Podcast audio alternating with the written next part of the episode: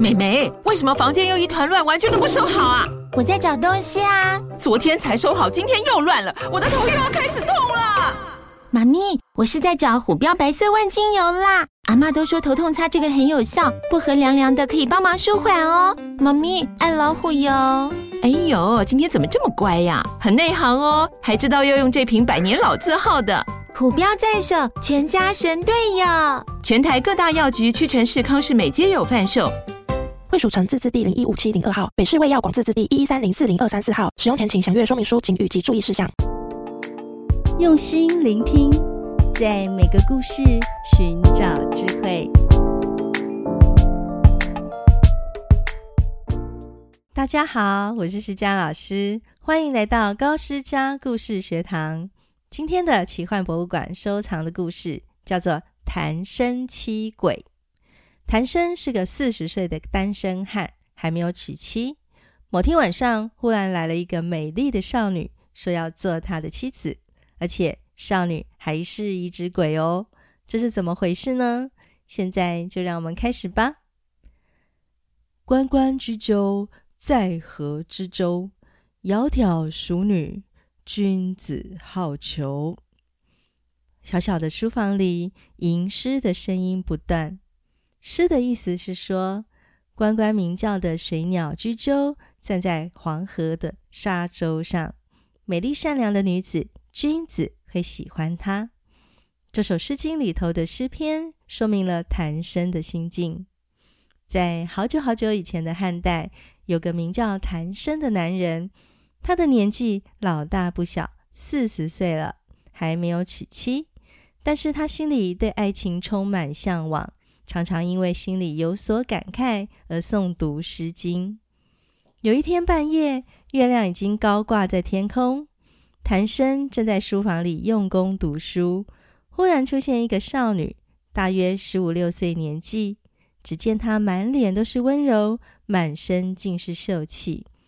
少女抿着嘴，笑盈盈的斜眼看着谭生，她的皮肤白得像冬天的初雪。嘴角边一粒细细的黑痣，更增娇媚。只听少女笑着说：“谭生，我是来和你做夫妻的。”谭生只觉得自己是在做梦，梦就好像是一个顽皮而可恶的小天使，他逗你玩，在开你的玩笑。谭生不自觉地揉了揉眼睛，拉了拉耳朵，想确认这是不是真的。少女被他的动作逗得笑了起来，她笑说：“哼，我说的是真的，我愿意当你的妻子，但是有一个条件哦，我跟一般人不一样，请不要用灯火照我，三年以后就可以照了。”于是，谭生和少女就成了一对幸福的夫妻，不久生下一个可爱的儿子。虽然妻子长得貌美如花，也在家里相夫教子，十分贤惠，但是谭生总觉得，嗯，有一件事情卡在心里耶。每天晚上，在妻子睡着以后，谭生看着她娇美的容貌，心里总是疑惑：为什么不能拿灯火照你呢？两年以后，儿子已经两岁了。这天晚上，窗外的天色黑漆漆的，一点星光也没有。谭生看着沉睡的妻子，终于按捺不住好奇心，就蹑手蹑脚的下床，偷偷拿烛火去照她。只见妻子的腰部以上就像一般的正常人，但是在腰部以下的两条腿，却只是两根白森森的枯骨。这恐怖的画面让谭生吓得倒退好几步，不小心撞翻了椅子，发出“砰”的声响。妻子被惊醒了，看到谭生手里的灯火，大惊失色，便说：“哎，你到底还是辜负了我，我就快要复活了，你怎么不能再忍耐一年呢？现在竟然就用灯来照我呢？”谭生连忙道歉。他妻子痛哭流涕，哭了好一会，才对谭生说：“唉，虽然我们断绝了夫妻关系，但我还是挂念儿子。你这么穷，没有我，根本不能把孩子养活。唉，这样吧，你跟我走一趟，我想送你一点东西。谭生就跟随妻子出门去了，就着微弱的月光，摸索着向前走，脚下高高低低的，不知道走到哪里去。最后，他们进入一幢华丽的房屋，屋里的东西看起来都很值钱。只见妻子从橱柜里拿出一件缀有珍珠的袍子，光辉闪耀，美丽极了。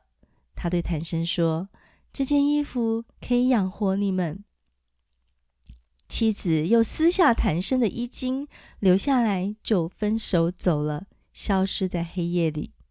谭生追着跑出门，看不到妻子，回头一看，那幢华丽的房屋也不见了。谭生只好伤心地离开。过了几天，谭生拿着珍珠袍子到市场上出售。这件袍子是用华丽的丝绸缝制的，质地柔软光滑，上面装饰闪亮的珍珠，还用金线、银线和彩色丝线缝制精美的刺绣。展现出奢华和高贵的感觉。谭生的周围挤满了观看的人潮，但是没有人敢出价。这时，有一顶轿子经过，轿子上坐的大官正是居阳王。他听到人群聚集、闹哄哄的声音，不禁好奇心起，掀开帘幕一看，大惊失色，说：“这是我死去女儿的珍珠袍子啊！”为什么会在市场上出现呢？这一定是盗墓来的。于是派遣随从逮捕了谭生，加以拷问。谭生一一据实回答。居阳王还是不相信，便去看女儿的坟墓。坟墓看起来保持完整，跟过去一样。挖开来看，棺材盖子下面果然找到谭生的衣襟。居阳王就召见谭生的儿子。仔细的看，孩子的模样很像居阳王的女儿。居阳王这才相信了，立即召见谭生，又赐给他许多财物，把他当作女婿看待，还请朝廷封外孙为郎中。这个故事出自干宝的志怪小说《搜神记》。俗话说：“好奇心杀死猫。”其实，过度的好奇心也可能会杀死人，产生不好的后果。在谈生七鬼的故事里，妻子原本想要复活，但是丈夫破坏了计划，妻子只好继续当鬼，一家人被迫分离，是一个用喜剧包装的悲剧。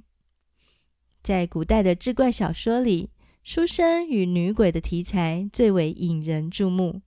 其中最有名的是《倩女幽魂》，这是一定的，因为这些志怪小说的作者全部都是男性。他们书写鬼狐妖怪，除了寄托理想之外，还有就是表达他们心中隐秘的情感，以及对美好爱情的向往。这些文人笔下的女鬼，大部分都是好鬼，而且有情有义。我们看到谭生的妻子在分手前还留下丈夫的衣襟作为纪念，就知道她心中对这份夫妻之情依依不舍，非常动人。最后的喜剧结局，施佳老师认为不一定需要，因为主角心中的遗憾才会使读者再三留恋。你喜欢今天的故事吗？欢迎您延伸阅读施佳老师的著作《文言文阅读素养：新看古典小说的故事古今对照版》，五南出版。书里有五十篇奇幻有趣的故事，文言文与白话对照，可以大幅提升古文素养。另外，本节目每一集的叙述栏都有小额赞助的功能，欢迎大家请施佳老师喝一杯五十元的咖啡。只要小额赞助，就能让我更有创作的能量哦。我们下次见。